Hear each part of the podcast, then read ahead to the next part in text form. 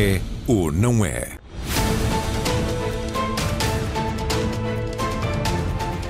Boa noite. A crise energética e a ameaça russa de corte de abastecimento de gás à Europa vai fazer do próximo inverno um desafio e um imenso risco. Todos vamos ter de viver a consumir menos eletricidade, mas os níveis de pobreza energética que existem em Portugal vão penalizar muito as famílias mais frágeis e teme-se que a situação se possa agravar. E como vão as empresas resistir a aumentos astronómicos da fatura da eletricidade? É ou não é possível, neste momento difícil, desenhar uma nova estratégia para a independência energética do país, mais sustentável, menos poluente e menos cara? São perguntas a que vão responder aqui em estúdio Francisco Ferreira, presidente da Zero, Paulo Carmona, presidente da Associação Portuguesa de Produtores de Biocombustíveis, João Pedro Gouveia, professor na Faculdade de Ciências e Tecnologia da Universidade Nova de Lisboa e Pedro Sousa Carvalho, diretor do ECO. Boa noite aos quatro. Acompanham-nos ao longo do programa, mas no exterior, Pedro Amaral Jorge, CEO da Associação Portuguesa de Energias Renováveis e Rita Valadas, presidente da Caritas Portuguesa. Vamos estar em direto com os correspondentes da RTP. Em Estrasburgo está Duarte Valente, neste momento em que se aguarda pelas decisões da Comissão Europeia para a crise energética. E vamos estar em direto de Paris com o José Manuel Rosendo, depois de Emmanuel Macron ter dito que os dias de abundância terminaram. Mas afinal, como é que a Europa está a apertar o cinto da energia? Entre as medidas mais comuns estão o limite de temperatura dentro dos edifícios e o apagão dos monumentos, montras e letreiros nas ruas das cidades. Há regras já em vigor desde o início de agosto, mas Portugal ainda não pôs o Plano Nacional em marcha. A invasão da Ucrânia pela Rússia trouxe outra guerra, a da energia. Era of Russian fossil fuels in Europe is coming to an end. And with freedom from blackmail, we will come greater power to defend global rules. A necessidade de independência do gás russo intensificou-se nos últimos meses, com os sucessivos cortes no fornecimento pelo gasoduto que liga a Rússia à Alemanha. O corte de gás por parte da Rússia significa menos gás na Europa.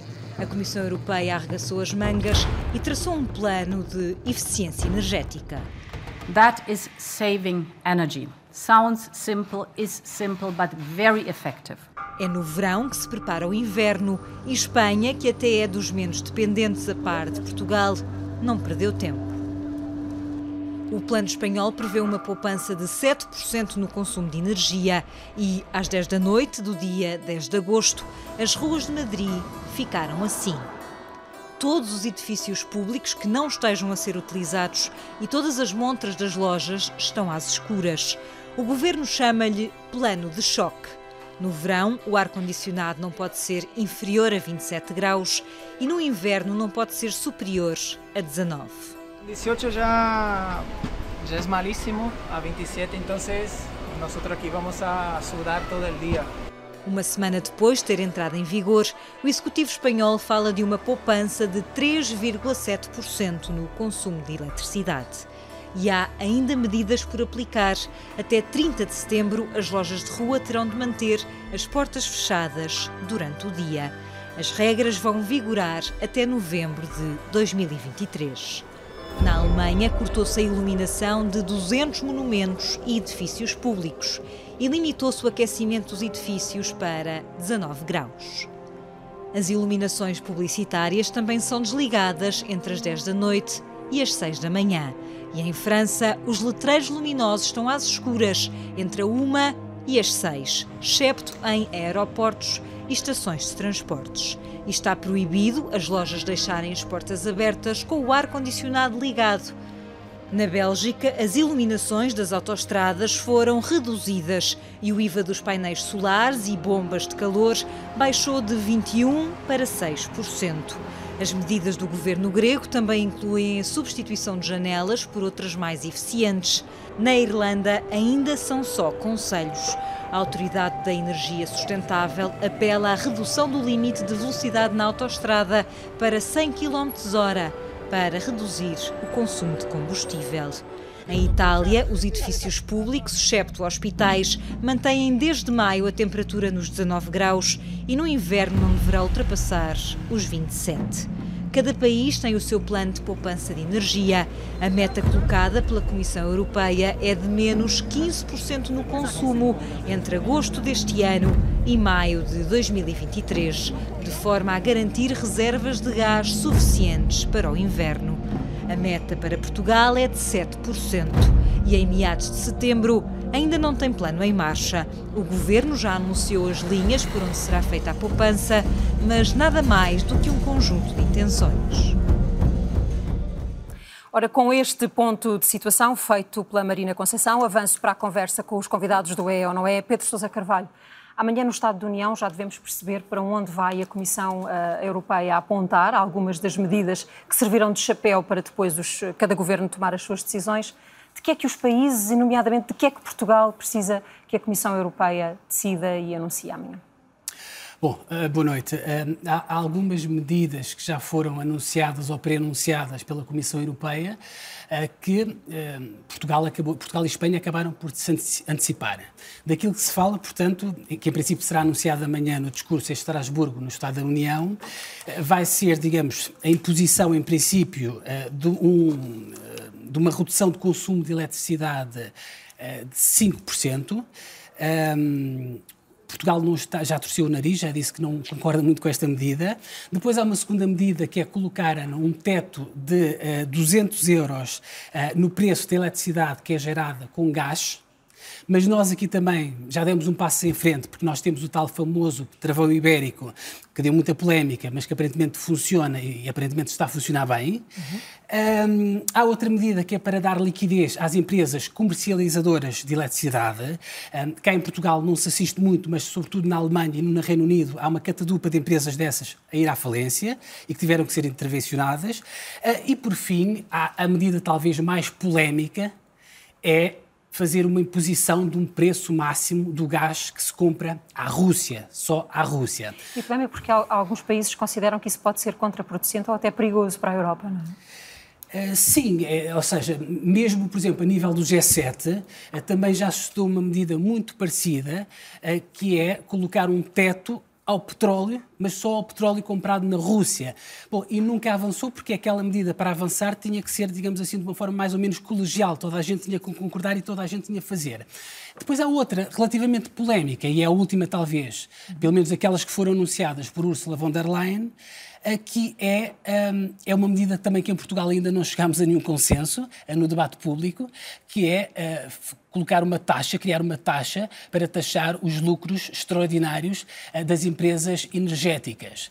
Uh, cá o governo às vezes diz uma coisa, às vezes diz outra. Quem lançou a ideia foi o Ministro da Economia, que disse que sim, mas depois disse que não.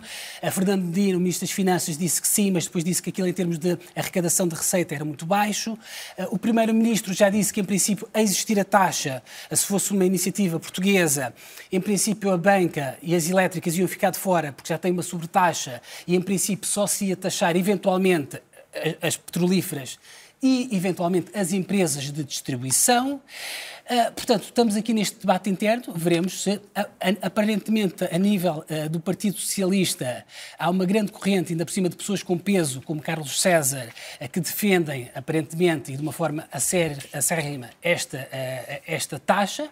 portanto, eu acho que António Costa, em princípio, o Primeiro-Ministro, vai esperar por esta decisão de, de, de Bruxelas para, eventualmente, podermos tomar uma decisão interna. Paulo Carmona, até que ponto é que os biocombustíveis podem ser uma, uma alternativa para, para responder a, esta, este momento de crise energética?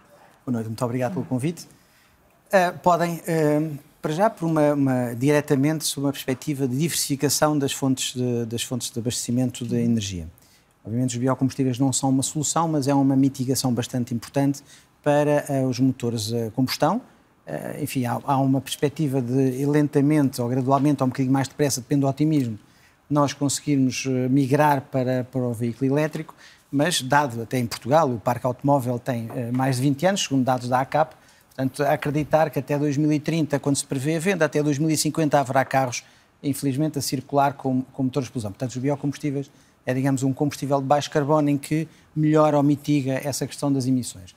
E, por outro lado, também nós os biocombustíveis, eh, hoje em dia, dois terços dos biocombustíveis produzidos em Portugal vêm de óleos alimentares, óleos reciclados, portanto, na base da economia circular, e outros são subprodutos da fabricação de farinha de soja para as rações ou de, farinha de colza e o subproduto, o óleo, que não é utilizado alimentarmente em Portugal e, noutros, e também na Europa, acaba por ter a única utilização que é para os biocombustíveis. Portanto, os biocombustíveis servem para utilizar o que existe subprodutos e também para acomodar a situação. E depois, todos os, os países que fornecem uh, os ditos óleos, proteínas, das quais nós necessitamos, uhum. relembro que a Europa é deficitária em proteínas, para, para a carne, para o leite, para os ovos, nós temos que importar soja dos Estados Unidos ou do Brasil, e são, francamente, esses dois países, ou mesmo a Roménia ou outros países que nos exportam colza, são muito mais pacíficos e são muito mais estáveis e garantia de abastecimento do que outros países que, que, nos fornecem energia fóssil, seja ela petróleo, seja ela gás natural. Infelizmente, há uma maldição dos países que produzem esse género de matérias-primas em que, por razões de cleptocracia, muitas vezes, eh, que acabam por, por ser países relativamente instáveis e de fornecimento. Portanto, é uma política, é uma política da Europa. Obviamente que os motores têm, os motores dos automóveis têm um limite para, para, para a combustão dos biocombustíveis, mas de facto é, é, faz parte do mix energético. Aliás, nós não sabemos na Europa, ninguém aqui à mesa poderá adivinhar uh, uh, qual será o mix energético em 2030, 2040, 2050, se tivermos a fusão nuclear, se, se há, um, há uma, uma um fantástico progresso a nível das baterias e nós começamos a, a fazer só de fotovoltaico, as matérias mais, as energias mais baratas. Portanto, é muito difícil pensar na frente, então o mix dessas energias deve ser utilizado de uma forma bastante, bastante prudente. Uh, aliás, é um pouco a história da, da, da Alemanha, uh, independentemente da questão do, do nuclear, que parece que é um pouco tabu, acabou de fechar duas centrais nucleares no meio da maior crise energética que nós tivemos no pós-guerra, é relativamente esquizofrénico e, ao mesmo tempo, ao lado, abriu centrais a carvão, utilizando lignite, que é o, o combustível muito mais, mais poluente, poluente que existe. Portanto, depois de terem gasto 500 mil milhões de euros no, na Energiewende, que era a política alemã para a energia verde, onde eles estavam bastante avançados. Portanto, há uma esquizofrenia brutal na Europa sobre isto e, e de facto, não, não, hoje em dia. E a Alemanha, é... de facto, se houve coisa que não soube fazer foi garantir a sua independência. Precisamente, apostou muito nas energias fontes. e depois, de repente, ficámos a meio da ponte, nem para um lado nem para o outro. Acreditámos que a Rússia seria um, um país estável e afinal não foi. Francisco Ferreira, hum, não olhando já neste momento para aquilo que vai ser o sofrimento das pessoas, uhum. porque quando falamos em redução de, de, consumos por esta via de uma crise, um, estamos a falar de muito sofrimento para as faixas mais frágeis, mas para o planeta, esquecendo as pessoas, para o planeta a notícia de uma redução de consumos é positiva. O que lhe pergunto é se esta é uma oportunidade para acelerar a transição energética ou se lhe parece que há aqui riscos de não ser esse o caminho? Bem, claro que há riscos, porque em muitos casos nós uh, estamos a ver vários países a substituir aquilo que é o, o, o, gás por outro gás, por outra proveniência. E o mesmo se passa, uh, aliás, nesta, uh, neste uso do carvão, por exemplo, que estava a ser falado no caso da Alemanha. As metas de longo prazo mantêm-se, mas no curto prazo o clima vai sofrer.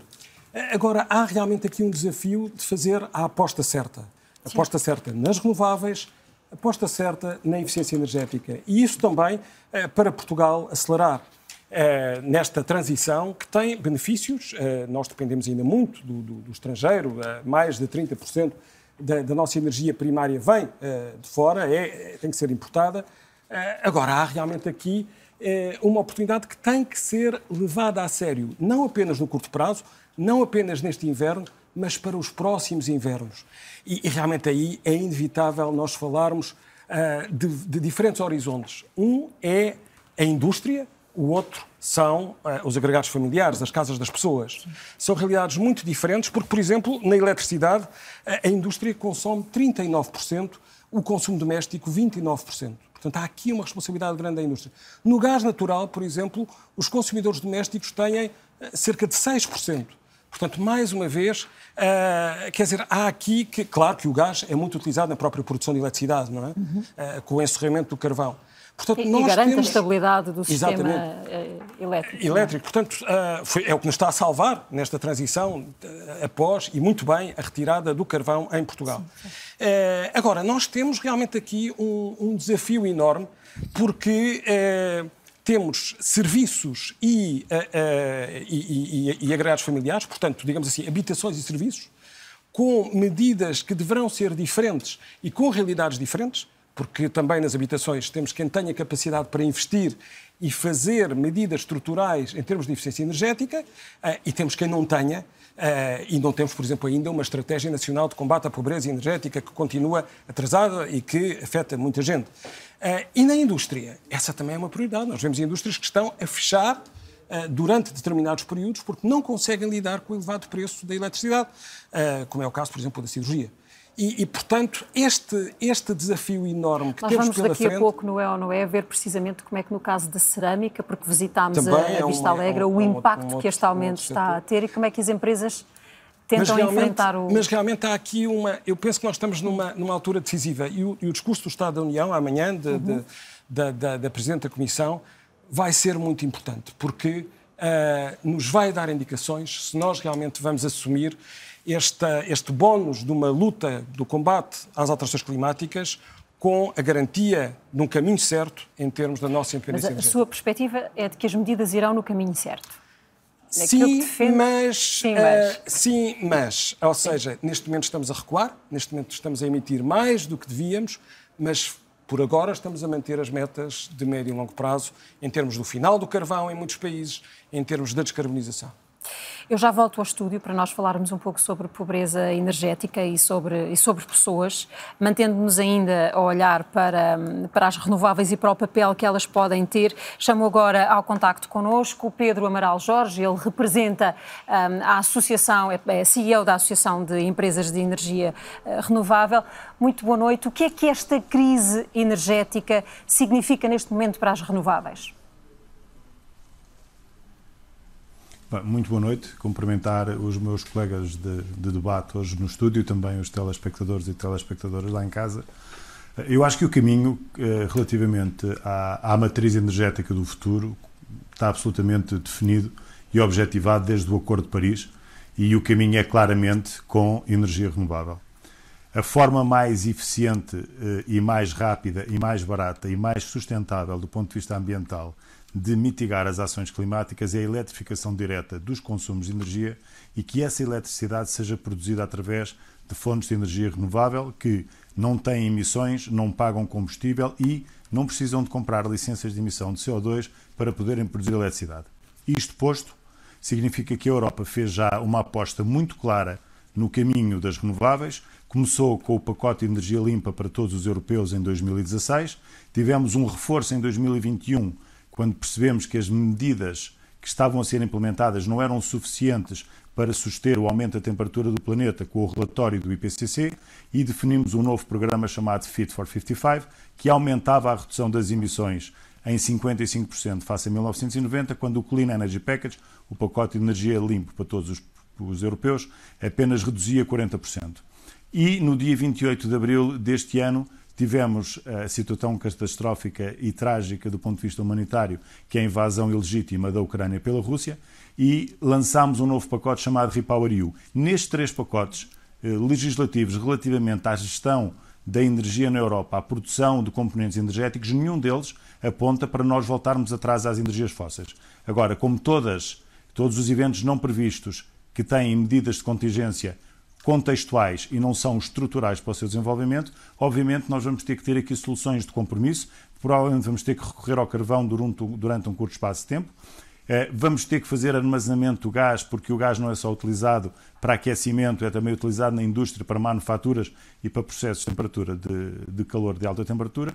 E, portanto, o caminho uh, da matriz energética, como há pouco um dos meus colegas referiu que não se sabe o que é que vai ser, é muito improvável que não seja algo que ande em torno de energia solar, energia eólica em terra, energia eólica no mar, sistemas de armazenamento, eletricidade produzida a partir de fonte hídrica, hidrogênio verde para armazenamento sazonal, com sistemas de flexibilidade do consumo, e este é o desenho que todos nós temos em termos europeus, para o que vai ser o futuro da energia e da eletricidade. Portugal e, portanto, tem o compromisso, possa... tem o objetivo de, no, no prazo de oito anos, até 2030, duplicar a capacidade de produção de energia uh, com fontes renováveis. Podemos acelerar este objetivo? Ou seja, Podemos aumentar? Duplicar... É assim, nós vamos ter, nós temos o Plano Nacional de Energia e Clima que define, grosso modo, que nós em 2030 teremos que ter cerca de 28 mil megawatts de potência renovável, distribuindo isso entre 9, 9 e 9, ou seja, 9 de fonte hídrica, 9 de fonte eólica, do vento e 9 de fonte solar. Obviamente que com estas metas, eh, eh, como elas não incorporavam o pacote dos 55% do Fit for 55, nem incorporavam o pacote do Repower EU, estas metas terão que ser revistas e terão que ser aumentadas. Porquê? Porque nós vamos ter que aumentar a incorporação de energia renovável no consumo final de energia, desde o pacote de energia limpa para todos os europeus de 32% para 45%. E isto vai ter que ser feito, respondendo concretamente à sua pergunta, obviamente nós temos a obrigação de criar as condições que são necessárias e que estes centros de produção de eletricidade, de hidrogênio verde e de gases combustíveis sintéticos uh, seja acelerada com medidas legislativas que simplifiquem o processo de licenciamento desses centros eletroprodutores, a facilidade de os poderem instalar nos locais, obviamente sempre e com total respeito pela preservação da biodiversidade, pelo restauro dos ecossistemas, pelo, pelas populações e pelos seus impactos, mas não há forma de nós voltarmos atrás às energias fósseis. Até porque há aqui um papel muito importante que as renováveis têm. Nós começámos com as renováveis do ponto de vista da sustentabilidade ambiental, depois percebemos ao longo da última década que os custos de produção de eletricidade renovável são muito mais baratos do que as alternativas fósseis e agora percebemos mais duas dimensões fundamentais. É que a produção de eletricidade renovável nos países permite não ter que recorrer à importação de combustíveis fósseis e, portanto, eu estou a contribuir para o aumento da segurança energética e para o aumento da independência energética. E, portanto, não vejo como é que nós possamos contornar ou passar ao lado de um caminho que seja absolutamente Mas, renovável. E de que forma é que as empresas de energias renováveis podem ajudar a contribuir para a redução da fatura que os portugueses pagam por eletricidade? Esse é um tema que ainda bem que me fez essa pergunta, como se costuma dizer, porque nós já andamos a contribuir para a redução dessa fatura desde que os preços passaram no mercado grossista dos 90 euros por megawatt-hora. Ou seja, 90% da produção renovável em Portugal de eletricidade a partir de fontes renováveis vende a eletricidade a uma entidade concessionada do Estado, que é o comercializador do último recurso, e esses preços estão fixos por mais 5 ou 7 anos. E a média desses preços, para 90% da capacidade, não ultrapassa os 90, 95 euros por megawatt-hora. Portanto, nós estamos a gerar um sobreganho para o sistema elétrico, porque quando nós vendemos ao comercializador do último recurso a 90 e o comercializador vende no mercado grossista antes do, do, do travão ibérico, vendia a 200 e a 300, essa margem de 200 euros por megawatt ou 250 euros por megawatt revertia sempre para o sistema elétrico nacional. E, portanto, nós estamos a dar essa contribuição e as renováveis têm também uma contribuição indireta de aumento da eficiência energética com as soluções de autoconsumo, com as soluções de unidades de pequena produção e, portanto, esse contributo, obviamente, podemos fazer muito mais e o que podemos fazer mais é conseguirmos contribuir com a instalação dos centros eletroprodutores que nos faltam para chegar às metas que temos do Plano Nacional de Energia e Clima, sejam as iniciais que estavam previstas antes de, do pacote dos 55% e do Repower EU, quer depois desse pacote ser implementado em termos da União Europeia. Eu depois mais à frente gostaria de falar consigo também sobre o papel que cada um de nós as, e sobre as unidades de, de pequena produção podemos ter, que, que, que incentivo pode ainda Certamente. ser dado nesta, nesta área. Mas, João Pedro Gouveia, falamos aqui de poupar, de reduzir consumos, de ter uma nova forma de, de, viver, mas como é que isto se aplica a quem já vive no limite? A quem já não tem mais por onde poupar? Às pessoas que vivem, de facto, em casas uh, que precisam de obras profundas para que possam ser uh, mais eficientes? Sim. É verdade. O que acontece é que Portugal tem uma situação bastante vulnerável já antes desta, desta crise mais, mais uhum. grave energética. E, portanto, é preciso olharmos com cuidado também para quando pensamos no, na, no país e olhando para o consumo de energia no setor residencial especificamente, o que é que estamos a sugerir. Porque Portugal tem uma dinâmica comparada com outros países europeus, um perfil de consumo bastante diferenciado. Portugal é o país europeu com o consumo per capita mais baixo e, portanto, é preciso olharmos nesta dimensão, uh, percebendo que não é só uma questão do clima, que, claro, Portugal tem um, um, inverno mais ameno que a Polónia, ou um verão também mais controlado, se calhar, que o Chipre, mas uh, eu diria que há uma. Há questões culturais aqui também agravam a nossa situação e que nos tornam mais adaptados a um problema bastante severo que estamos acomodados, eu diria que há uma adaptação cultural ao frio, uma, estamos já sens pouco sensíveis a, essa, a esse problema de estarmos com, com frio em casa e com calor em casa. Sim. E daí, daí que somos realmente, eu diria que nesta altura, se calhar somos dos melhores países a nível de adaptação para esta crise que se avizinha no inverno, porque outros países não estão habituados, tiveram durante muitos anos o gás barato, usam redes de calor para aquecer as habitações. Portugal tem um perfil diferente de, de, aquecer as casas. Temos um aquecedor a óleo, um ventilador numa divisão que até está controlada. Se calhar vamos para o quarto, estávamos na sala, vamos para o quarto, a temperatura está bastante baixa, 14, 15 graus em muitas situações. Portanto, as pessoas em Portugal, ao longo dos anos, têm adaptado estratégias de adaptação para controlar os gastos com a energia, para não terem aquela fatura mais elevada ao final do mês, seja eletricidade ou gás usamos muita eh, lenha uh, nas casas para uhum. aquecer.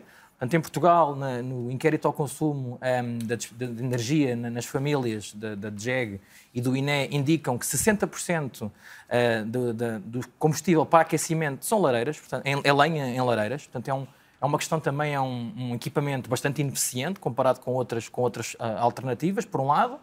Por outro, claro, permite uma gestão mais controlada dos nossos gastos com energia, porque não há uma fatura ao final do mês que pode ser mais ou menos imprevisível, mas cria problemas grandes de saúde e de qualidade do ar dentro das habitações que, que nos tornam ainda mais vulneráveis. Depois, a componente dos edifícios aqui realmente é estrutural. Trouxe aqui a ideia de pobreza energética.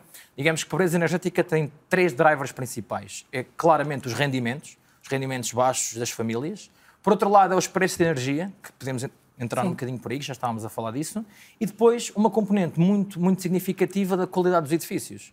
Portugal tem um parque edificado, eh, é um problema europeu, de forma transversal, mas estamos aqui a falar mais de Portugal. Portugal tem 70% dos edifícios certificados, a habitação certificada com pouca eficiência, portanto, abaixo da classe de referência para novos edifícios, do B-, portanto, C ou inferior. Ou inferior.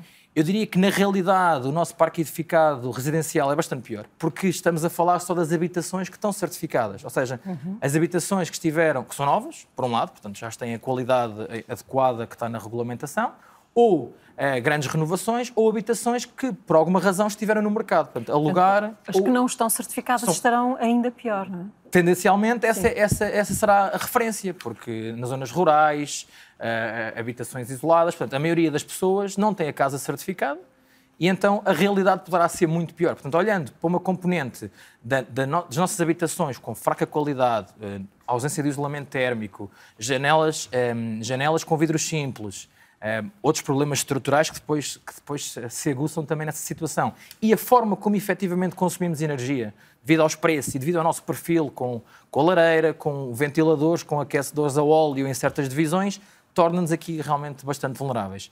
Dar só outra nota, que o problema não é só o nosso próximo inverno. Eu diria que vimos isto ao longo dos últimos meses. O verão em Portugal é um problema também sério, que noutros países não é uma grande questão.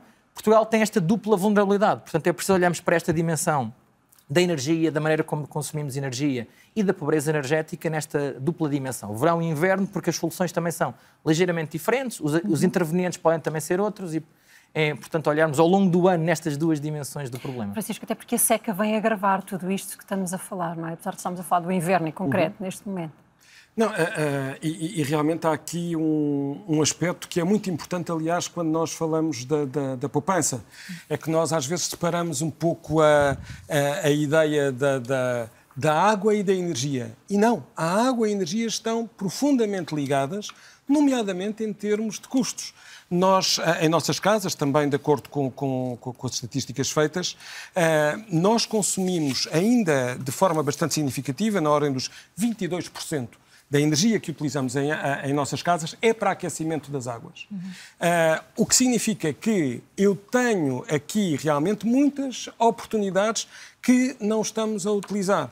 Eh, e, e, e, quando nós uh, realmente recorremos, por exemplo, ao gás, em vez de estar a recorrer a uma energia renovável, a um painel uh, solar para aquecimento dessa água, mas em que as pessoas não têm capacidade para o comprar e para o instalar, ou não há possibilidades uhum. de, o, de, de, o, de, o, fazer. Uh, quando nós, por exemplo, se, se reduzirmos o tempo de uso da água, estamos a poupar água e estamos também, ao mesmo tempo, a poupar energia, toda esta ligação que nós temos no clima, com mais ondas de calor uh, uh, uh, e mais seca e maiores temperaturas, também temos depois do lado daquilo que poderá ser o que nós possamos vir a fazer para poupar.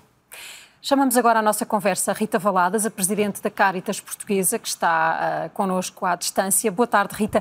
A crise que se prevê neste inverno vem acrescentar-se aos efeitos que ainda não tínhamos recuperado da pandemia no que diz respeito à pobreza. A avaliar pelos prognósticos que estão à vista, o que é que a Caritas está a prever que venha a acontecer este inverno?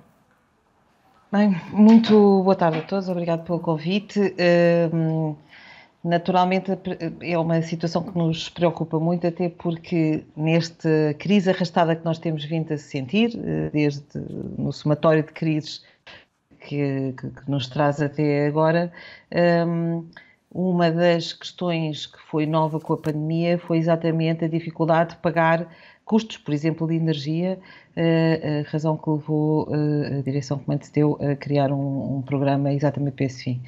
É sabido do ponto de vista cultural que ah, há duas preocupações grandes que as famílias têm quando se vêem em situação eh, de maior dificuldade. Uma é perderem a casa, outra é cortarem a água e a luz. E, portanto, esta, esta, esta situação que acompanha todas as situações de famílias com grande vulnerabilidade, acompanha também estas famílias que, por via da situação de dificuldades de rendimento, de questões de saúde e das crises anteriores e agora do aumento genérico do custo de vida, se vêem uh, com a necessidade de saber o que é que o que é que podem prescindir de pagar ou o que é que podem prescindir de ter. E a, a, a energia, mais, menos talvez na, na, perspectiva do aquecimento das casas, porque, como foi dito, nós temos um clima que nos ajuda uh, a manter alguma. Um, alguma situação de alguma amenidade uh, de, nas casas, mas uh, de facto no que diz respeito ao, ao, ao, ter água quente, ao cozinhar, todas essas coisas necessitam de energia e isso é uma das grandes preocupações numa situação em que há a situação de uma pobreza uh, estrutural muito forte que nós conhecemos, se junta uma, uma, uma diminuição de rendimento e um aumento de custo Rita, Rita Valada, nós vamos conseguir eh, mais à frente perceber exatamente que tipo de resposta vamos, vamos conseguir prever que as famílias possam precisar. Eu proponho que vamos agora em direto a Estrasburgo para o contacto com o correspondente da RTP, com o jornalista Duarte Valente, que vai acompanhar, obviamente, amanhã a comunicação do conjunto eh, de medidas que a Comissão Europeia pretende apresentar para enfrentar a crise energética. Duarte, muito boa noite. O que é que podemos esperar que a Comissão Europeia diga amanhã? Boa noite, Ana. Nas palavras da Comissária Europeia da Energia, podemos esperar um eh, pacote de medidas sem precedentes para uma situação sem precedentes. Uh, isto uh, é aquilo que a Presidente da Comissão Europeia uh, deverá dizer perante os eurodeputados aqui no Parlamento Europeu em Estrasburgo, amanhã, de manhã, depois da Comissão Europeia ter sido mandatada pelos 27 Estados-membros para encontrar essas soluções que foram aprovadas aqui em Estrasburgo, em Colégio de Comissários, mas ao contrário do que é habitual, nada foi revelado porque se espera por esse grande dia da política europeia que é o discurso do Estado da União que vai eh, acontecer eh, aqui. No entanto, a Comissão Europeia também já foi uh, dizendo que a ideia deste pacote de medidas é aliviar a pressão sobre alguns setores da economia, sobretudo sobre as famílias mais carenciadas, mas sem que se pense que possa ser encontrada uma fórmula mágica que faça com que os preços da energia voltem àquilo que eram antes da guerra na Ucrânia. Indo ao concreto concreto das medidas, algumas delas já foram abordadas uh, pelos teus uh, convidados aí em estúdio. Uh, há algumas medidas mais controversas, vamos começar por essas. uma tem a ver com a aplicação de tetos máximos para os lucros das empresas de produção de eletricidade a baixo custo e a Comissão Europeia está a pensar aqui, por exemplo, exatamente nas empresas de energias renováveis que não viram os custos de produção aumentar, mas os lucros aumentaram. Outra medida que tem também a ver com as empresas empresas energéticas é a chamada contribuição solidária das empresas de combustíveis fósseis. Esse dinheiro não se sabe como é que irá ser taxado, mas iria contribuir para compensar os preços da energia. Uma outra medida controversa tem a ver com a aplicação de um, um preço máximo para o gás russo que é importado através de gasoduto. Esta medida é complicada para aqueles países que estão mais dependentes do gás russo e que temem que Moscovo, perante esta ameaça de baixa dos preços, eh, pura e simplesmente eh, fecha a torneira, eh, tornando mais difícil um inverno que já se avizinha bastante difícil. Uma última medida controversa, aliás, das cinco medidas, quatro são controversas. Uma última medida controversa tem a ver com a redução obrigatória, e este termo é que, é, é que torna tudo mais complicado, obrigatória dos consumos de energia nas horas de ponta ou nas horas de pico, quando a produção é mais cara. Ora, alguns Estados-membros membros argumentam que há 27 realidades diferentes no consumo de energia dentro da União Europeia e, portanto, é complicado encontrar eh, uma fórmula, uma taxa eh, que seja aplicável eh, a todos. Há uma última questão que tem a ver com as ajudas de Estado, com soluções de ajudas de Estado para dar liquidez às empresas que estão a enfrentar esta situação. É, é uma solução que, diz a Comissão Europeia, tecnicamente é complexa e, portanto, pode ser adiada para uma outra fase. Eh, resumidamente, é isto que Ursula von der Leyen vai eh, anunciar aos eh, deputados aqui. Um debate que se avizinha aceso, mas o debate verdadeiramente difícil será no dia 30, num Conselho Extraordinário de Energia, onde aí sim estas medidas terão de passar por consenso embora não seja necessária uma unanimidade, é necessária uma maioria qualificada para estas medidas serem eh, aplicadas. Tratando-se de um pacote de emergência, é urgente que estas eh, medidas eh, sejam alvo de uma decisão. Duarte Valente, muito obrigada. Boa noite. Seguimos imediatamente para Paris, para o contacto com o José Manuel Rezendo. Olá, José Manuel, muito boa noite. Ouvimos há dias Emmanuel Macron dizer que este é o fim da era da abundância. Ora, hum, e o que podemos prever é que este fim da era da abundância pode ser uma ideia para o regresso da era do nuclear em França. E foi uma ideia que não foi muito bem recebida por toda a gente. Desde logo houve quem tivesse perguntado quem é que vive afinal em abundância. Não são certamente todos os franceses. Ora, esse foi o sinal de alerta, digamos assim, dado pelo presidente francês e depois disso vieram outros anúncios. Por exemplo, a Primeira-Ministra libertou aquilo a que chamou o plano de sobriedade. Disse que é preciso que a França poupe 10% da energia que neste momento está a consumir. Eh, o Presidente disse depois que está nas mãos dos franceses fazerem essa poupança através de pequenos gestos e os industriais já foram alertados que, se houver necessidade de um racionamento, as empresas vão ser as primeiras a ser penalizadas com esse racionamento. Neste momento, em França, estão em vigor algumas medidas para atenuar o preço da energia. Recordo, por exemplo, que eh, há um bloqueio do preço do gás que não permitiu um aumento superior a 4%. Há também um subsídio ao preço dos combustíveis. Eh, neste momento, por exemplo, os franceses estão a pagar a gasolina entre 1,5€ e 1,60€ e o gasóleo um pouco mais caro. Isto porque o governo está a subsidiar com 30 cêntimos cada litro de eh, combustível. Ora, o que vai acontecer é que amanhã eh, aqui em Paris vai haver uma conferência de imprensa onde a Primeira-Ministra Elisabeth Borne vai fazer o ponto de situação em termos de armazenamento de energia e vai muito provavelmente anunciar as medidas de proteção dos franceses face a esta crise energética. Isto no momento em que está a ser também preparado o orçamento do Estado para 2023. Zé Manuel, perguntava-te, além da estratégia nacional francesa para enfrentar esta crise energética, tem havido também pacotes de medidas e respostas a nível regional ou a nível municipal?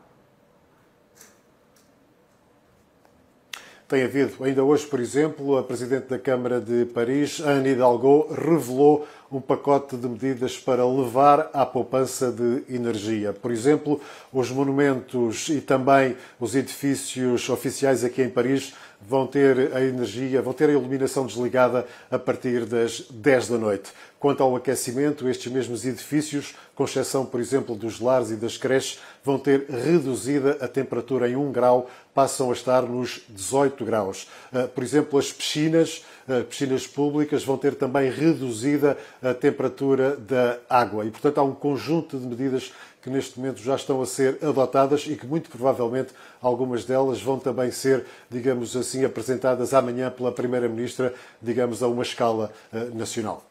José Manuel Rosendo, muito obrigada. Ficamos aqui com um retrato do que está, nesta altura, a França a fazer para responder à crise energética.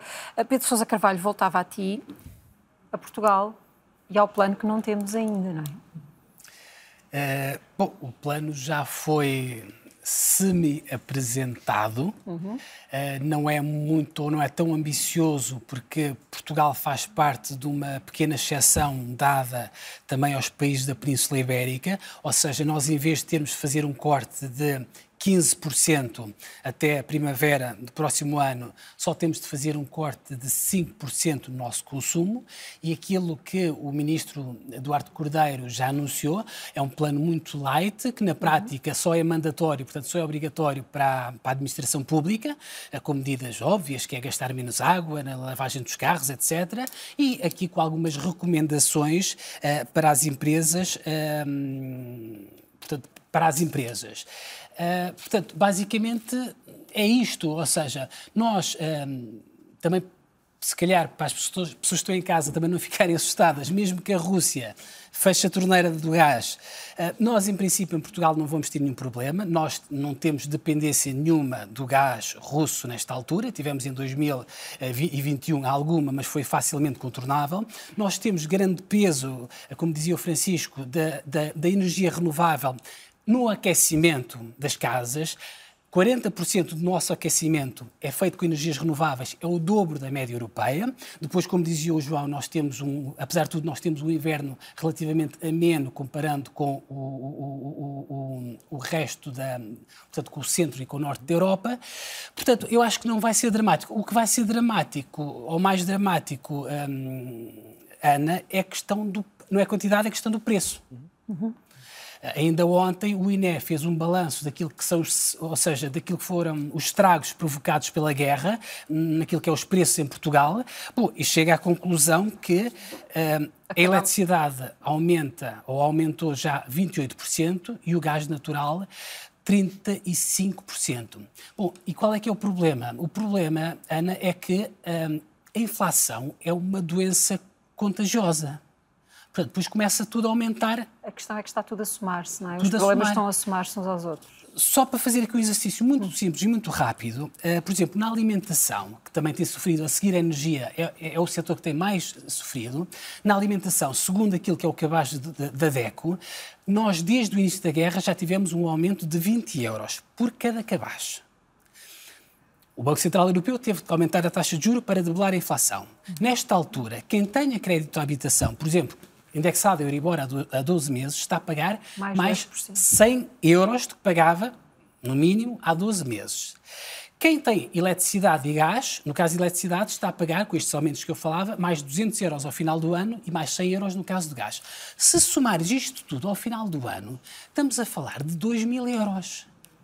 2 mil euros é dois meses de salário, que é o salário, que é o salário médio em Portugal, que são mil euros. Portanto, isto naturalmente não é brincadeira. Isto é uma pobreza que foi trazida agora pela crise. E se me permitires, muito rapidamente, para completar aquilo que dizia o João, nós temos uma pobreza que já existia antes da guerra, uhum. que é a pobreza energética, que é, que é a questão do conforto uh, térmico. Isto aqui parece um conceito, um conceito um bocadinho abstrato, ai, conforto térmico, mas não, é um conceito muito concreto e até uma métrica muito fixa para, para poder oh, Pedro, mas eu vou-te propor que Força. expliques na segunda parte do É ou Não É, porque temos mesmo de fazer um, um intervalo Combinado. e que expliques exatamente o que é que é o conceito de conforto energético, porque ele é de facto muito dramático, ele é muito, é muito linear na vida das pessoas. E é? somos dos piores países da Europa, como dizia há pouco Francisco. Fica então combinado a seguir ao intervalo no É ou Não É. Esperamos por si. Até já.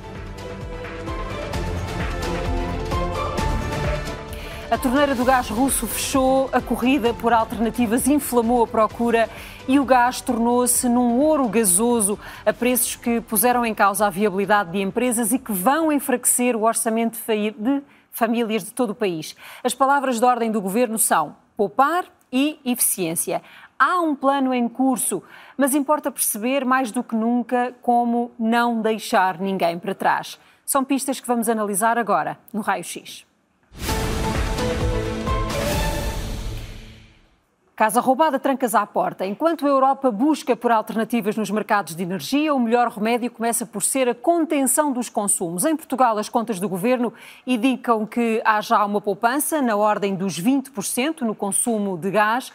Mas o governo não quer ficar por aqui, quer reduzir ainda mais 5% ao longo dos próximos meses. Por isso, ou para isso, o governo desenhou o Plano Nacional de Poupança de Energia. É um plano que vai ser obrigatório para a administração pública e que contém recomendações para a administração local e para o setor privado. No comércio, por exemplo, estão previstas medidas que promovem o uso racional da energia, sobretudo nos períodos em que os estabelecimentos estão encerrados. As iluminações decorativas do Natal podem ser desligadas depois da meia-noite e na climatização são definidos limites máximos para o inverno e mínimos para o verão. Ainda assim, não estão previstas restrições nos horários de funcionamento do comércio. A agravar a situação, a seca pôs em causa as reservas estratégicas de água nas albufeiras para a produção hidroelétrica. O governo aprovou o investimento de 4 milhões e meio de euros no Porto de Sines para assegurar a disponibilidade e o rio-viu de gás para o resto da Europa. Quer reforçar também o armazenamento de gás com a adaptação de cavernas de sal e alargou as responsabilidades da entidade nacional para o setor energético para passar também a gerir as reservas de gás natural liquefeito. Mas se será necessário poupar para não comprometer a segurança energética do país, há um terceiro vetor que pode causar tudo, que pode colocar tudo em causa, que é o uso eficiente da energia. É um problema complexo e é um problema que tem uma solução difícil. Falamos da energia que se perde pela janela fora, em casas degradadas e ineficientes. A Agência para a Energia calcula que um milhão de edifícios precisa de reparações pequenas e profundas. O edificado que possui certificação energética, que não é a maioria dos nossos prédios, quase 70%, 68%, têm uma certificação igual ou inferior a C. Os dados do Eurostat mostram um panorama confrangedor.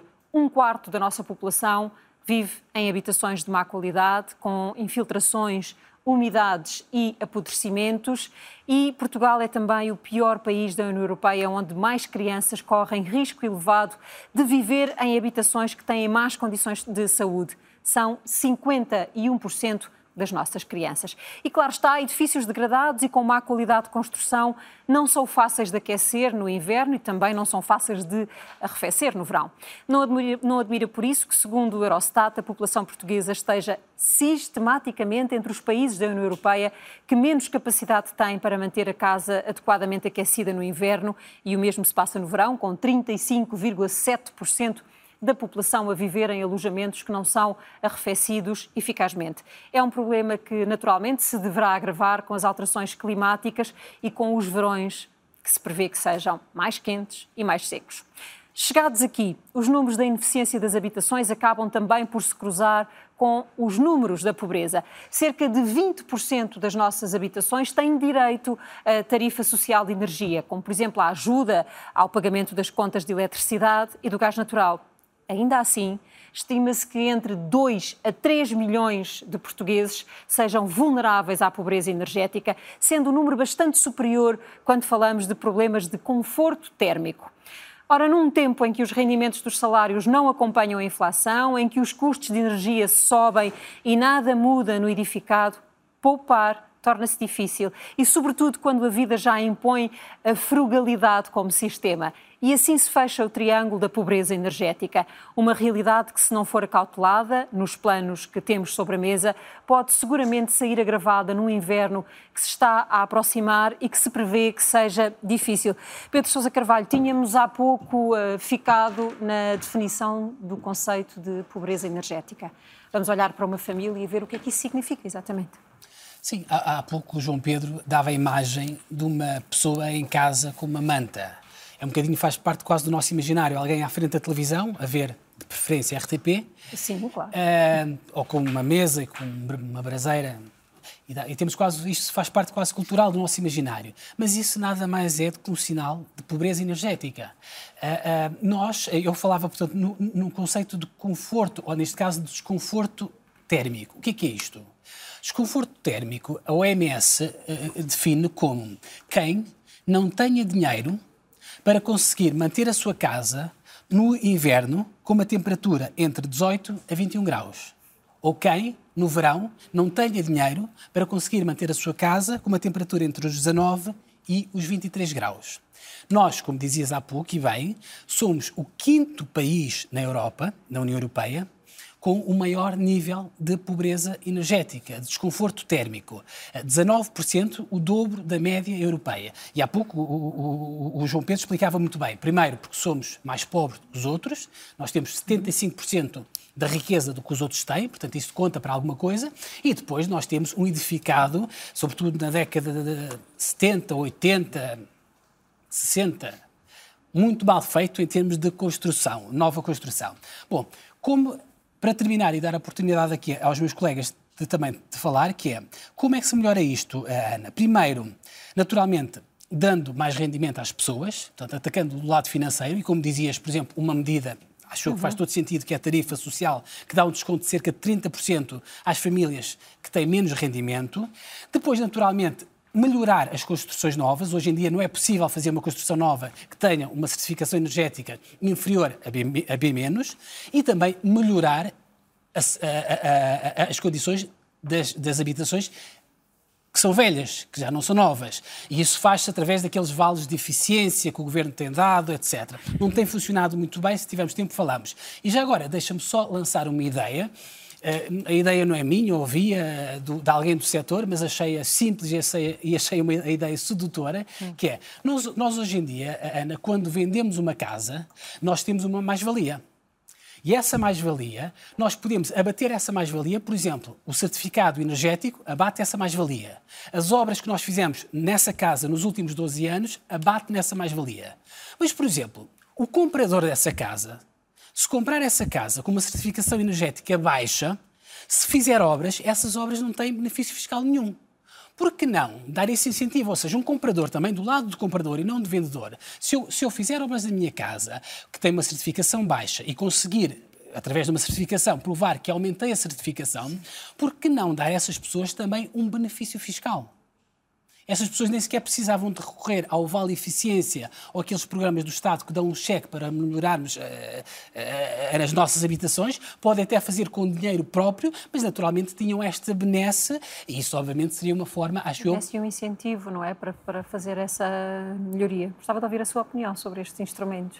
Sim, aqui só um, um ponto atrás. Eu acho que nesta, nesta crise energética que, que se junta à crise climática com mais, com mais passado, digamos assim, cria-se realmente uma, um custo-oportunidade para uma aposta a sério em eficiência energética. Ou seja, passamos um bocadinho da, da conversa e dos planos para os cidadãos perceberem que realmente pode ser muito relevante que se tiverem essa capacidade, estamos a falar também de uma margem grande das pessoas que têm essa capacidade, de perceber se trocarem um equipamento de climatização, de aquecimento menos eficiente por uma bomba de calor, um ar-condicionado, ou investirem em solar fotovoltaico no seu telhado, ou eh, solar térmico. Portanto, neste, neste pacote de, de, de algumas soluções, um, ehm, comparado, por exemplo, se calhar há um ano, o tempo de retorno do investimento é muito, é muito, muito mais curto. E, portanto, olhando, por exemplo, para a parte passiva dos edifícios, que é o ponto crítico aqui, e é, e é a maior dificuldade, eu acho que é o maior desafio quando olhamos para a eficiência energética nas habitações, é essa componente.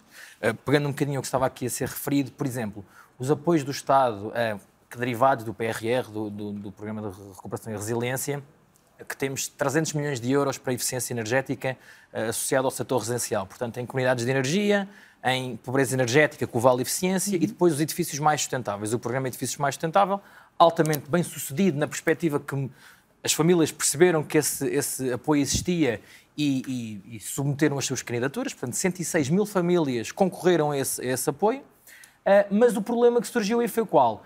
A uh, primeira vez um que... deles foi a burocracia. Qual era o outro? Mas, mas isso, isso é sempre um bocadinho discutível, porque se estamos a dar dinheiro, digamos, a, a apoiar as famílias com dinheiro público, estrutural, a habitações privadas, há sempre algumas coisas que é preciso garantir. Não, não se vai casa a casa perceber se a obra foi feita, mas há ali mínimos, digamos, uh, do que é que acontecia antes, depois, uma fatura, um, esse conhecimento todo, há ali alguns mínimos. Claro que há coisas sempre a melhorar.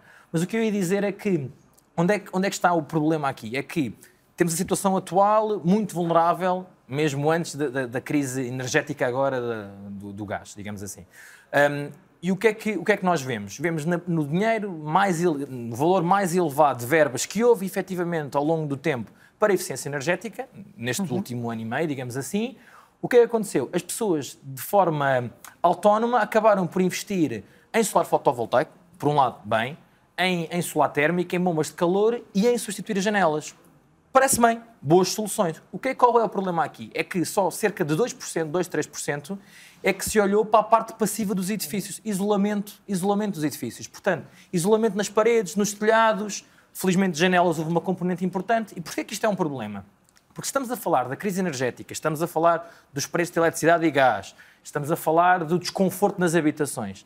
Se temos esta verba tão grande e a, a, os cidadãos, a, a, forma mais adequada e se calhar que conseguem perceber é apostar em climatização ativa, é apostar, olhando só numa perspectiva do consumo em si, e não perceber como é que eu consigo melhorar a minha habitação, reduzindo as necessidades de energia, com impacto no verão e no inverno, isso é a solução assim de base. E, portanto... mas, mas tem sido uma opção das pessoas ou, uh, descurar essa parte da, do, do, isolamento dos edifícios ou, de facto, os apoios que existem de, não contemplam essa Não, é, os, essa apoios, os apoios contemplam um, e, e, aí é que é, é interessante também perceber, é que faz sentido, num primeiro a mim faz-me sentido que num primeiro aviso, como aconteceu uh, neste, que se abra a múltiplas tipologias, para perceber, porque na verdade avisos anteriores de apoio à eficiência energética nas habitações falharam à larga escala. Tivemos o caso eficiente, mais eficiente há, uns anos, com, com juros bonificados que depois não eram assim tão bonificados, eh, e portanto, diria que o governo tentou testar um, um esquema abrangente para perceber o que é que ia acontecer. Mas, mas, aquilo, está, mas aquilo que está a correr bem é o programa que é o tal Edifícios Mais, mais Sustentáveis, porque é um programa dirigido à classe média, o programa que está a correr muito mal vale é o programa é o vale Eficiência, porque é um programa que é dirigido às pessoas mais carenciadas. Aquilo na prática dá 1.300 euros mais a, cada mais, mais IVA a cada família. E qual é o problema nesta altura? Dois problemas. O primeiro, com a inflação e com o aumento das obras públicas, um, ou seja, se os 1.300 euros não chegarem, a pessoa que está a ser beneficiada é que tem que cobrir a diferença, uhum. e estamos a falar de pessoas carenciadas, portanto, muitas não têm dinheiro para cobrir a diferença. E, em segundo lugar, como tu dizias e bem, a burocracia. Ao contrário desse, do, do, outro programa de edifícios mais sustentáveis, este do Vale Eficiência tem. Uma pessoa pede este apoio, mas depois quem tem de tratar o apoio é a própria empresa, que depois, ainda por cima, fica vários meses à espera de receber o dinheiro do Estado. Okay, Portanto, ainda, isto não está a correr tão bem. Outra... Só para dar o um número, uhum. para, ou seja, para não estar a dizer isto como uhum. se estivesse sem, sem, sem fundamentar.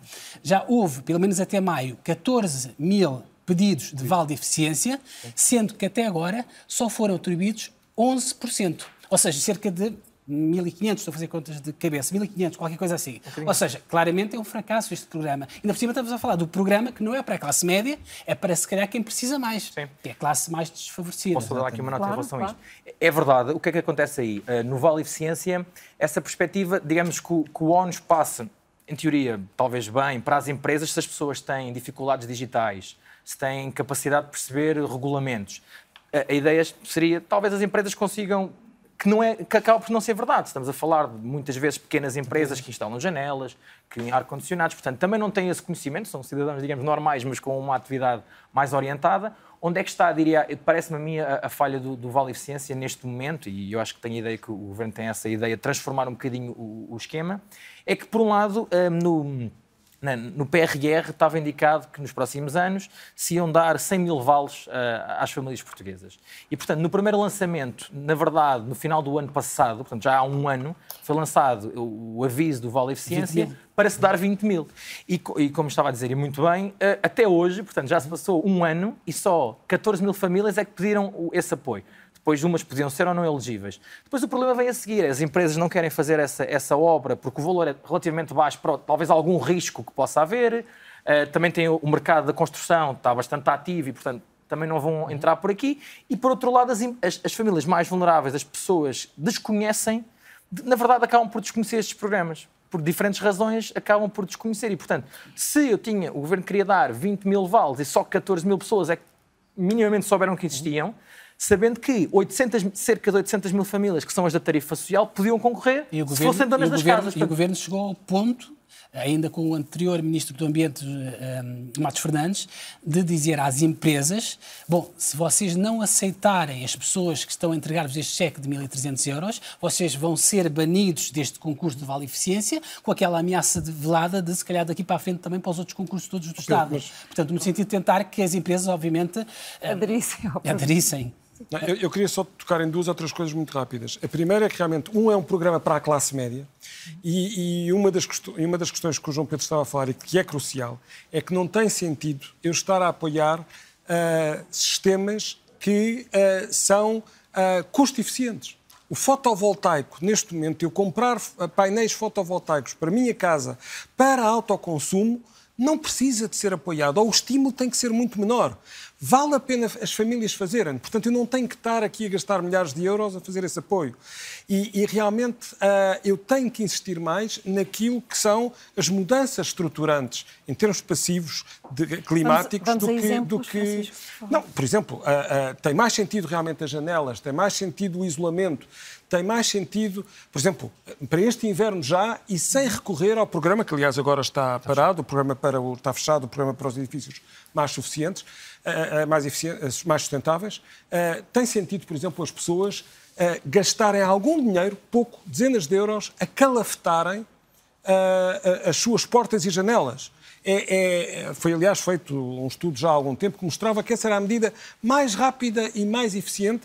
Uh, e depois, temos que realmente descobrir, e, e, eu sei que há questões burocráticas aí, de identificar as famílias, de, de ir àqueles que efetivamente precisam na questão do Vale Eficiência. Nós sempre dissemos que 1.300 euros, mais valia menos famílias com, com a, mudar mais estruturalmente as suas uhum. casas e levar-lhes o conforto do que eu gastar 1.300 euros para uma pequena melhoria.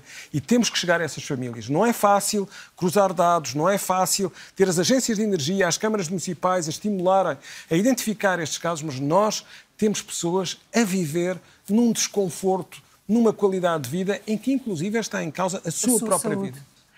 Uh, Francisco, em termos de redução de consumos no próximo inverno, nós apontamos para que tipo de, de apoios e de Ora recomendações? Bem, eu, eu, acho que aqui há, digamos assim, responsabilidades da parte do Governo e sim. responsabilidades da parte de cada uma das famílias, de, daquilo que pode ser feito.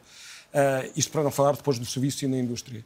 No Governo, uh, nós sabemos que o Vale Eficiência está a ser repensado e tem que ser muito bem repensado e tem de chegar às pessoas que necessitam, com importâncias se calhar maiores, uh, e isso é fundamental. Mesmo na classe média, nós resolvemos no plano de recuperação e resiliência, gastar mais de mil milhões de euros em habitação social, que é sem dúvida crucial, mas há outros países onde se está a investir muito, muito, muito na reabilitação dos edifícios. Nós temos aí um problema de longo prazo para resolver. Ainda no curto prazo, há, há, há muitas coisas em que as pessoas podem poupar e isso tem-se uhum. falado. Por exemplo, eu diria que uma prioridade é fazer contas. Não é preciso grande literacia, mas é preciso as pessoas saberem que um, um aquecedor a óleo ligado durante uma hora pode significar 60 cêntimos.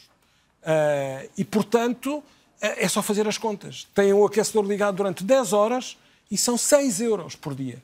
Portanto, é preciso fazer as contas, é preciso perceber o que é que é o quilowatt-hora, é preciso ir ao contador, não custa muito, é preciso perguntar a quem saiba como é que eu posso fazer isso. Claro que também tem aqui as, as questões de mudar do, do, para a tarifa regulada, no caso do gás, hum. tem aí diferenças de 3, 6 cêntimos que são importantes. E depois, na poupança da água, que aliás já falamos. Se eu poupar água, também estou a poupar energia, portanto, também estou a poupar gás nos investimentos no solar térmico é absolutamente crucial num país, Portugal, que tem mais de 3 mil horas de sol, eu não estar a. Eu, eu vivo numa, numa, numa zona que tem muitas vivendas e são poucas aquelas que têm água quente solar.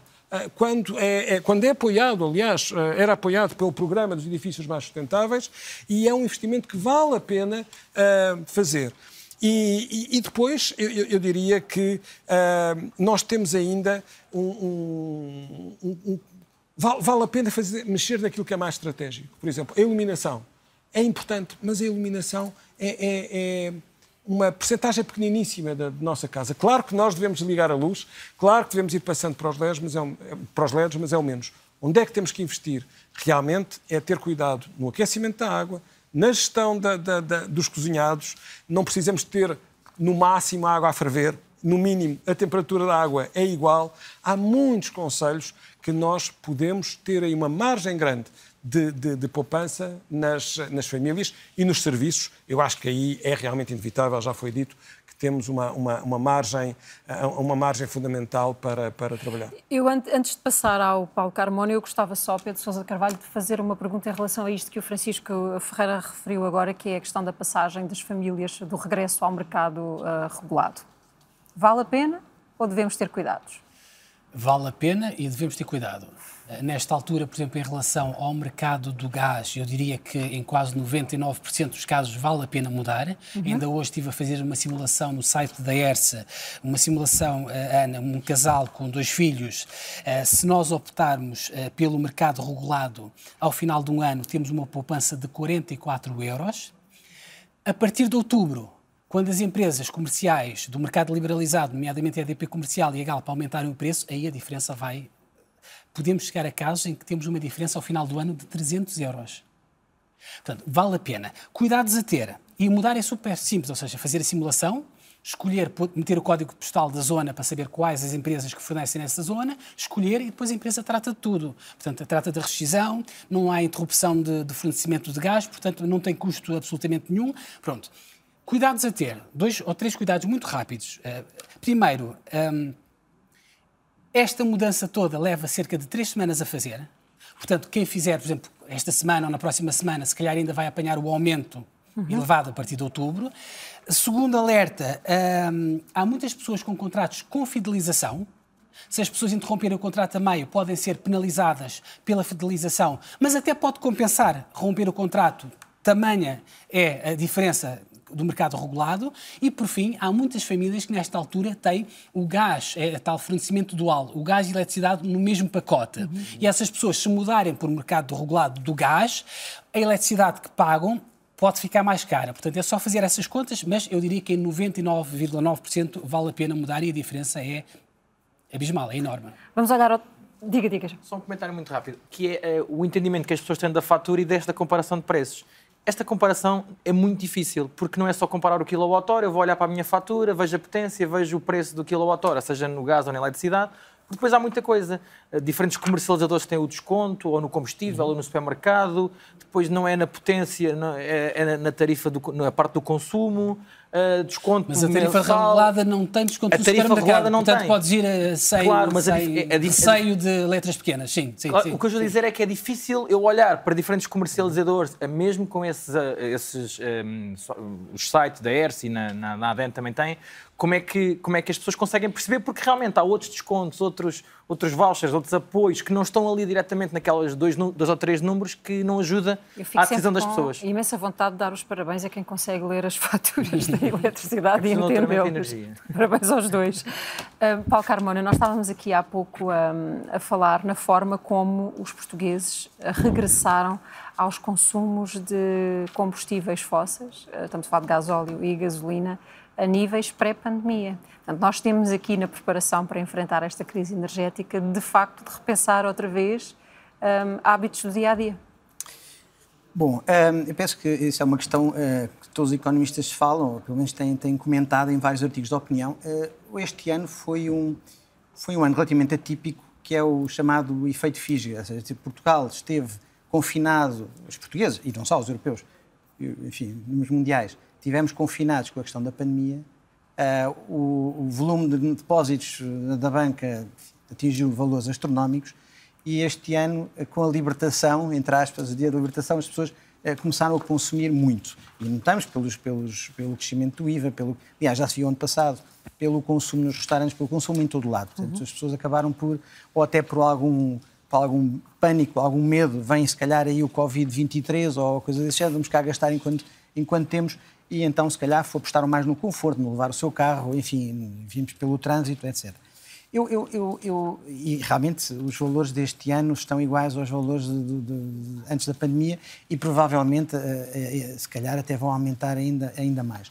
Enfim, se calhar teremos uma recessão para o ano, mas isso já deixa no domínio da especulação.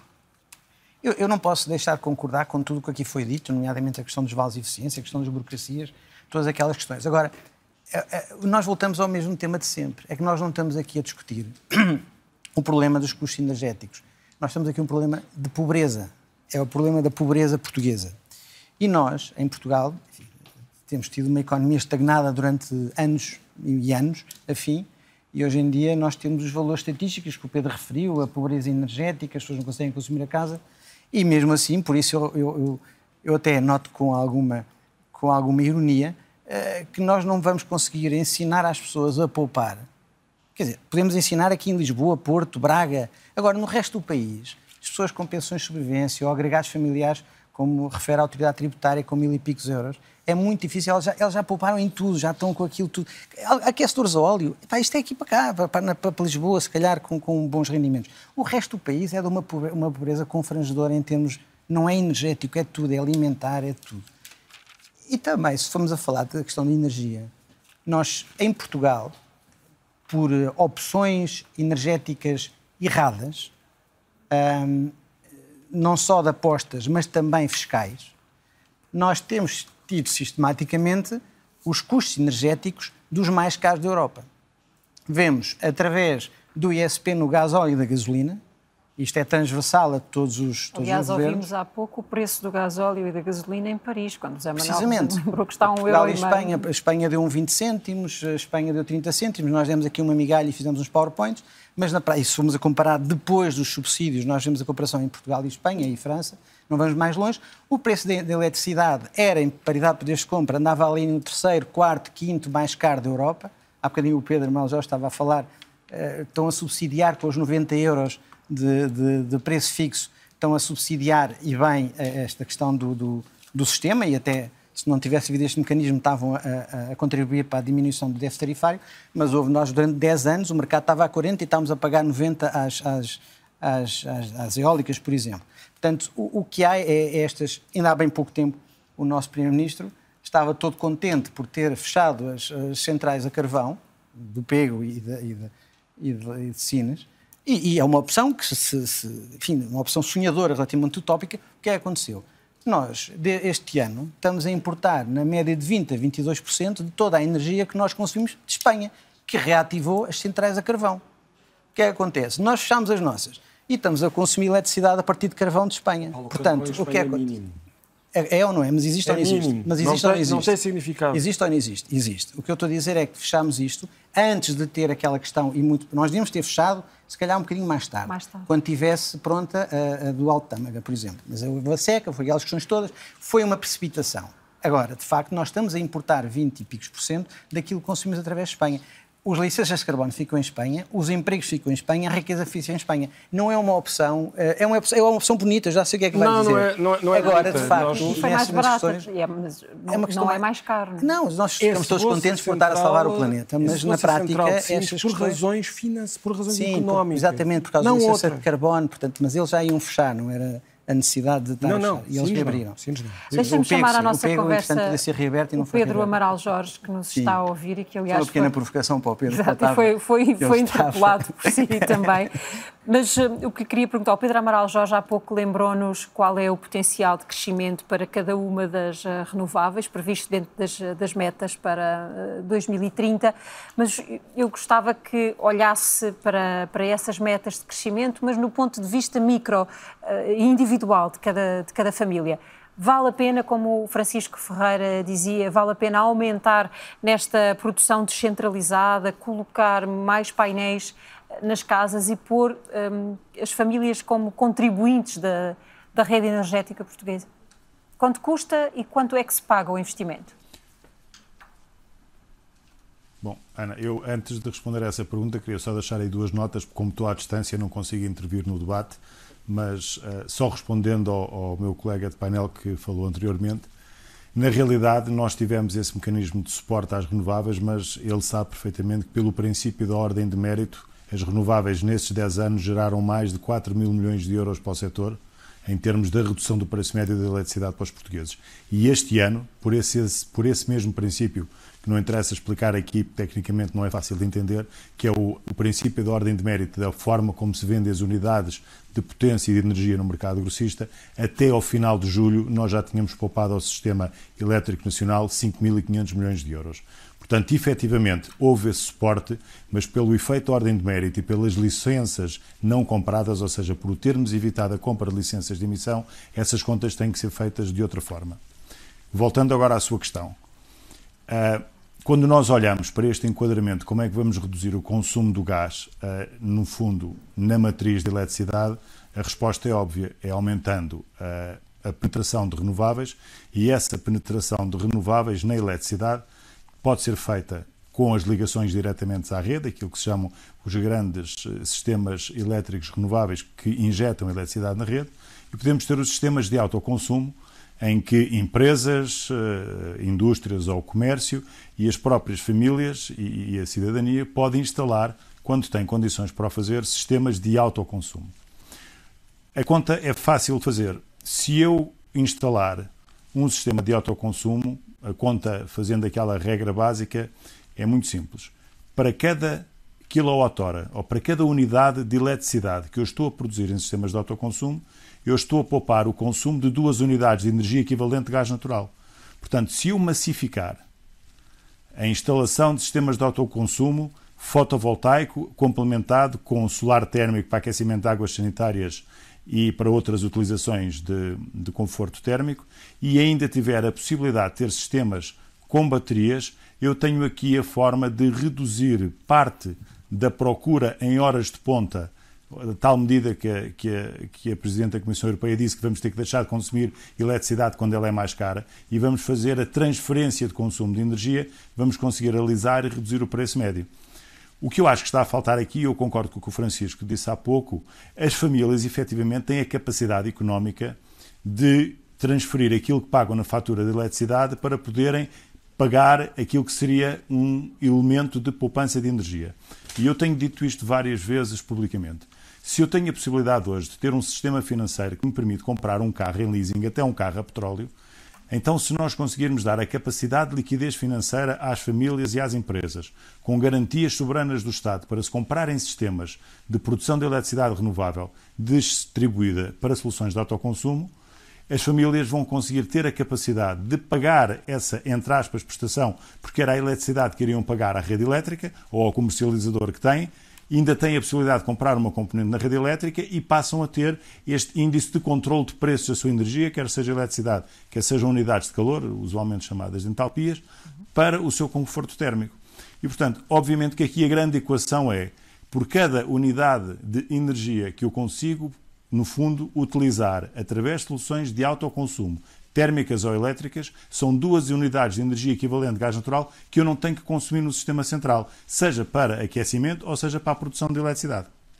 E, portanto, isto tem que ser sempre olhado numa ótica de que nós vamos ter centros eletroprodutores que vão estar a manter o equilíbrio do sistema e depois vamos ter sistemas de autoconsumo que vão abastecer as necessidades locais e tudo isto está de ser integrado com sistemas com algoritmos de inteligência artificial que vão balancear o consumo instantâneo a cada segundo e essa tecnologia já existe disponível, ela precisa é de ter um enquadramento regulatório para começar a ser implementada, quer pelo operador da rede de distribuição, quer pelo operador da rede de transporte e é nesse sentido que nós temos que caminhar. Portanto, o que para além, aqui para além dessas... é uma ferramenta financeira Diga, diga. Diga, Conclua. diga, Ana. Conclua, por favor.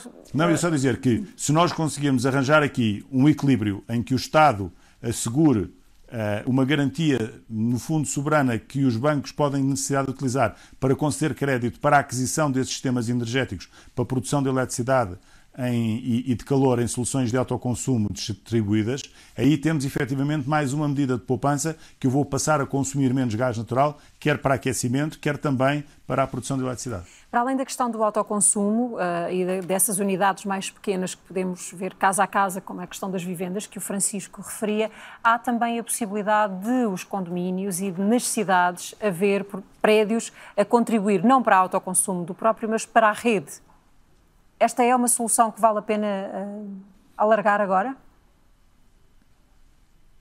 Ou seja, isso está inserido num conceito que a lei que foi publicada em janeiro, o chamado Decreto-Lei 15 de 2022, permite, com a figura das comunidades de energia.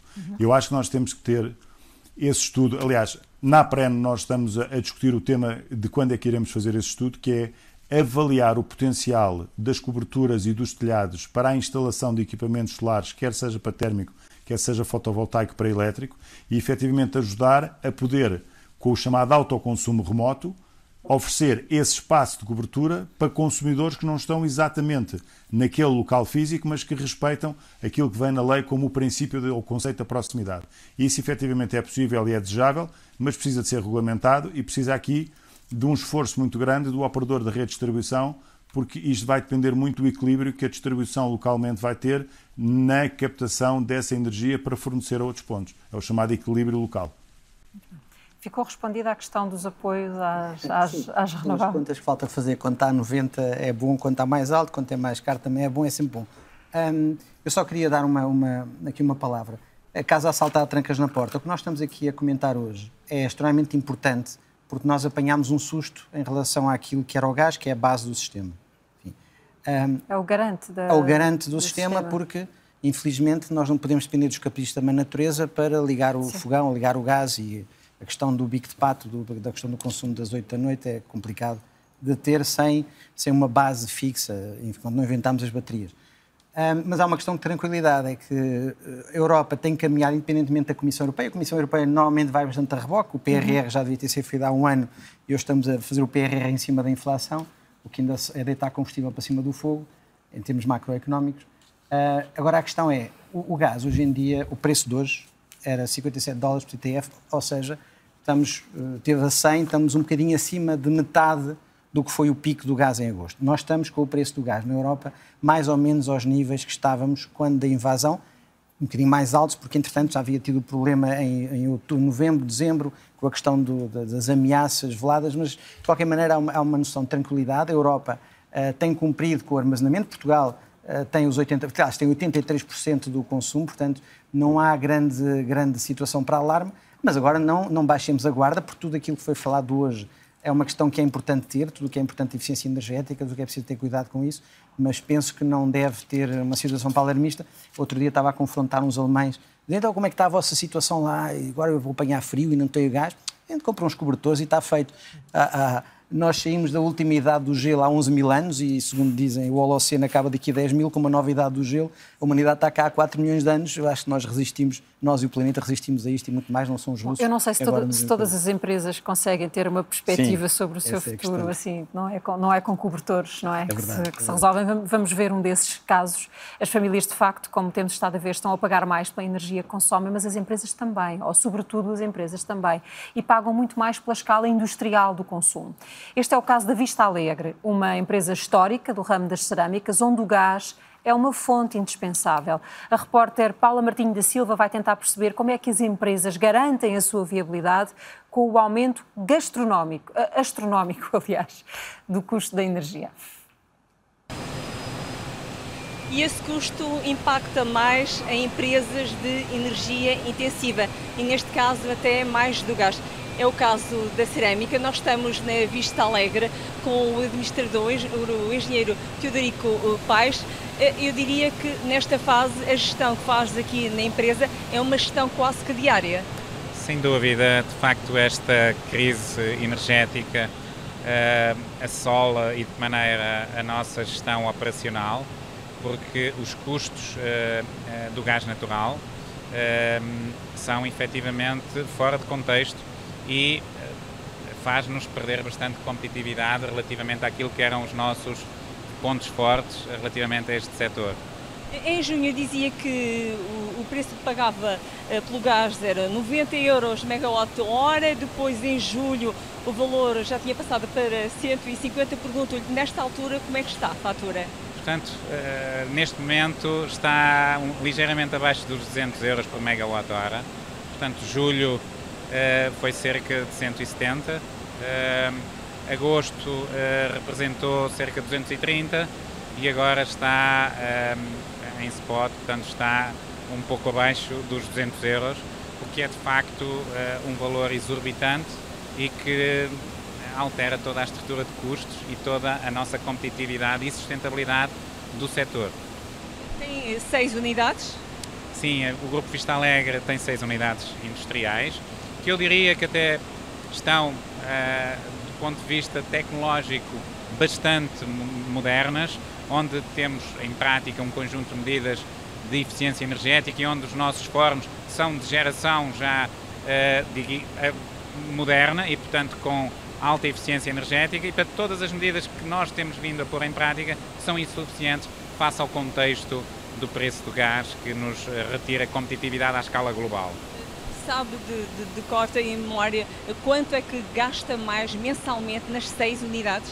Sim, ehm, mensalmente a fatura varia bastante, mas nos primeiros seis meses uh, o acréscimo da fatura de gás foi cerca de 7 milhões e meio de euros acima e, portanto, e continuando com uma projeção uh, na ordem dos 200 euros uh, por megawatt-hora até ao final do ano, estamos a falar de um acréscimo de 27 milhões de euros. Portanto, quando nós efetivamente geramos um EBITDA no ano passado, as contas são públicas, na ordem dos 22 milhões de euros, efetivamente com este acréscimo faz-nos perder toda a competitividade. Portanto, é, é, é, muito importante que o Governo olhe para este setor e para as ajudas estruturais, porque estamos em crer que o setor é competitivo.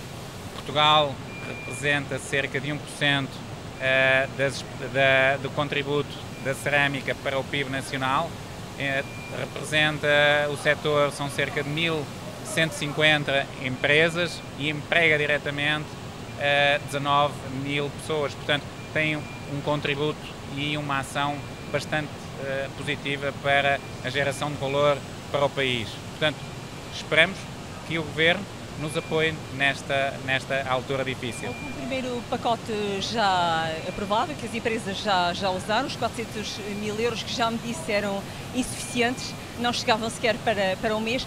Quais é que seriam para si as medidas mais adequadas eh, nesta fase?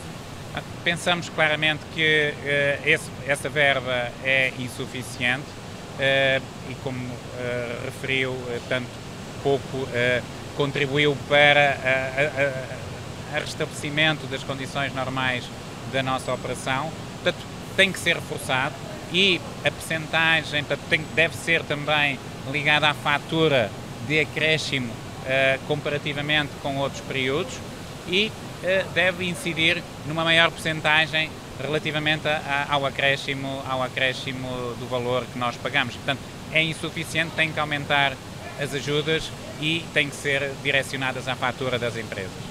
Uma última questão, pedir-lhe que fosse breve, se possível, na resposta. Falava-me desta dualidade de critérios dentro do espaço europeu, porque de facto há países que têm eh, medidas que são uh, muito mais vantajosas uh, e que estão com alguma proximidade e, portanto, pode haver aqui desvio de encomendas também, uh, como acontece nos textos e noutros setores da parte da cerâmica. Eu, eu não me referia tanto ao contexto europeu, admitindo que há diferenças, atuações de país para país num contexto europeu, eu falo à escala global, onde há... que é aqui bem próximo, que é a Turquia, por exemplo. Sim, a Turquia, não fazendo parte do contexto europeu, efetivamente, tem disponibilidade de gás muito, em preço muito mais competitivo que o nosso. Portanto, mas não é só, efetivamente, neste contexto europeu. Eu penso que a grande assimetria tem a ver com os custos energéticos que uh, alguém se está a aproveitar desta guerra e desta crise, que na Europa, de facto, estamos um pouco uh, uh, amarrados e acredito que as medidas que a comunidade europeia está a preparar vão ser positivas para o setor e estou com alguma esperança que de facto isso ocorra. Agora, é urgente ajudar o setor, sob pena de perder toda a sustentabilidade que demorou anos a criar e que o nome Portugal é de facto muito bem-vindo no contexto da cerâmica mundial.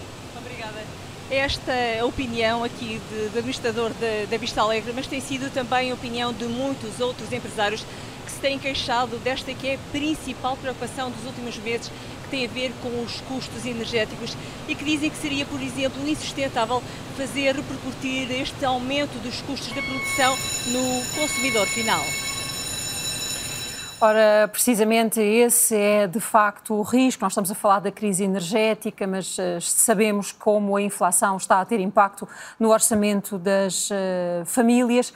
Rita Valadas, eu volto a convidá-la a, uh, a esta nossa conversa para nos dizer como é que se ajuda as pessoas que não vão ter capacidade sozinhas enfrentar aquilo que é previsível que aconteça neste inverno. Quais são os instrumentos?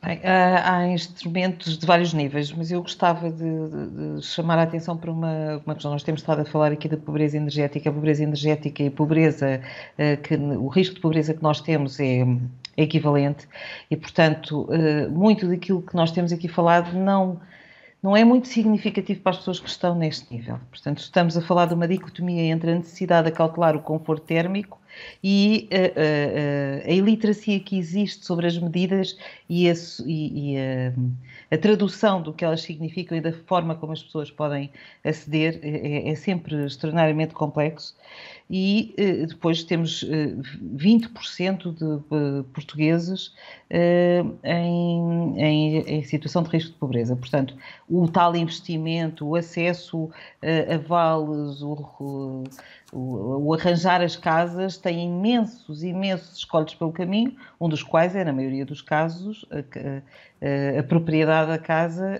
não permitir que quem não tem conforto uh, possa aceder a essas, a essas situações. Portanto, o mundo de que estamos aqui a falar são, é, é, completo, é, é, é muito diferente. Eu uh, ouvi uma, uma expressão uma, na semana passada, creio, uh, que falava da situação dos pobres e do risco do colapso uh, dos quase pobres. E é um bocadinho isto que nós, te, que nós, que nós temos aqui. Nós temos situações de uh, pessoas em, uh, identificadas, apoiadas uh, por várias medidas de política social e por várias instituições, por vários setores, porque estão identificadas em situação de pobreza. Essas pessoas normalmente não possuem as suas casas e não vão conseguir melhorar a qualidade a não ser na, na perspectiva alemã do cobertor, e isso certo, não, não talvez não seja de desmerecer, porque de facto é uma das questões que nós estamos a ponderar, é perceber até que ponto é que nós podemos angariar uh, meios de aquecimento desse tipo para que as pessoas possam ter um, um, inverno mais confortável, mas uh, esta situação de que, que, nós, nós sabemos, por exemplo, que 12% dos pedidos de apoio feitos à, à, à Caritas são exatamente para, para energia e uh, 60% para habita custos com habitação. Portanto, é nisso que nós estamos a falar. Estamos a falar de pessoas que uh, precisam deste apoio e que foram. Muito bem apoiadas uh, pelas almofadas criadas no tempo da pandemia, com as moratórias e os layoffs e uh, todas essas situações, e que naturalmente recorrem às instituições do setor solidário uh, para complementar ou resolver as, as, as situações mais atípicas, mais fora do, do, da situação. a Caritas tem este, tem este programa e, naturalmente, tentará entrar formas criativas para o, o sustentar, como a Rita Rita, como a Rita erros... diz, a Caritas acaba sempre por tirar um coelho da cartola. Rita Valadas, muito obrigada. Eu preciso de ir ainda ao Pedro Amaral Jorge, pedindo-lhe muito rapidamente, mesmo com grande poder de síntese, que nos explique nesta, nesta fase qual seria a grande vantagem do hidrogênio. Bom, o, o, hidrogênio não é um combustível de presente, é um combustível de futuro a médio uh, e, e, longo prazo, porque tudo o que nós precisamos para produzir hidrogênio verde, sem emissões, a partir da produção de eletricidade, com um fenómeno muito simples chamado eletrólise da água, precisa de ter a capacidade de fabricação desses equipamentos e para a escala que nós precisamos hoje, essa resposta não vai ser dada nos próximos 3, 4, 5 anos, mas esse caminho tem que começar a ser feito. Um, há, há, várias uh, demonstrações já da intenção da União Europeia de suprir parte dos consumos onde a eletrificação direta dos consumos não é possível. Estamos a falar de, por exemplo, processos como o que acabámos de ver na Vista Alegre, que requer chama, requerem calor de alta temperatura, seja o caso das cimenteiras, do aço, e nós vamos ter que arranjar uma solução de combustão mais limpa, porque a eletrificação direta não é possível. E, portanto, esse caminho que tem vindo a ser discutido e que já tem estratégias de todos os Estados-membros e que provavelmente é uma das grandes uh, medidas que o Repower EU pede aos Estados-membros e que também levou a União Europeia a começar a fazer acordos com outros parceiros, nomeadamente na África subsaariana, para se conseguirem grandes quantidades de produção de hidrogênio verde, mas essa solução não vai estar pronta daqui a 5 anos. Ela estará pronta daqui a 10, a 12, a 15, na escala que nós precisaremos. Até lá, vamos ter que viver com o aumento da eletrificação dos consumos e, provavelmente, como tem sido dito, com o gás natural, mas numas condições de utilização e de posicionamento da União Europeia a comprar em escala em nome de todos os Estados-membros, para que a gente consiga ter algum controle sobre os preços que vão ser pedidos para a compra desse gás natural. Pedro Amaral Jorge, muito obrigada. O tempo não é nada renovável aqui, ele esgotou-se mesmo. Uh, Francisco, uma ideia para que este não seja um tempo desperdiçado. Ah, mas eu consigo três em cinco segundos melhorar o Vale Eficiência, lançar a Estratégia Nacional de Combate à Pobreza Energética e muito cuidado com os investimentos ociosos de milhões em gasodutos e outras coisas que são muito incertos. Por último, mais conhecimento às pessoas já para que elas consigam viver melhor. Meus senhores, eu agradeço a todas. Oh. A to... Eu disse, o tempo esgotou-se. Agradeço a todos a vossa contribuição para esta reflexão. Veremos então para onde é que amanhã a Comissão Europeia aponta uh, como uh, medidas para enfrentarmos esta crise energética. Ou é ou não é, regressa na próxima semana com o Carlos Daniel. Boa noite.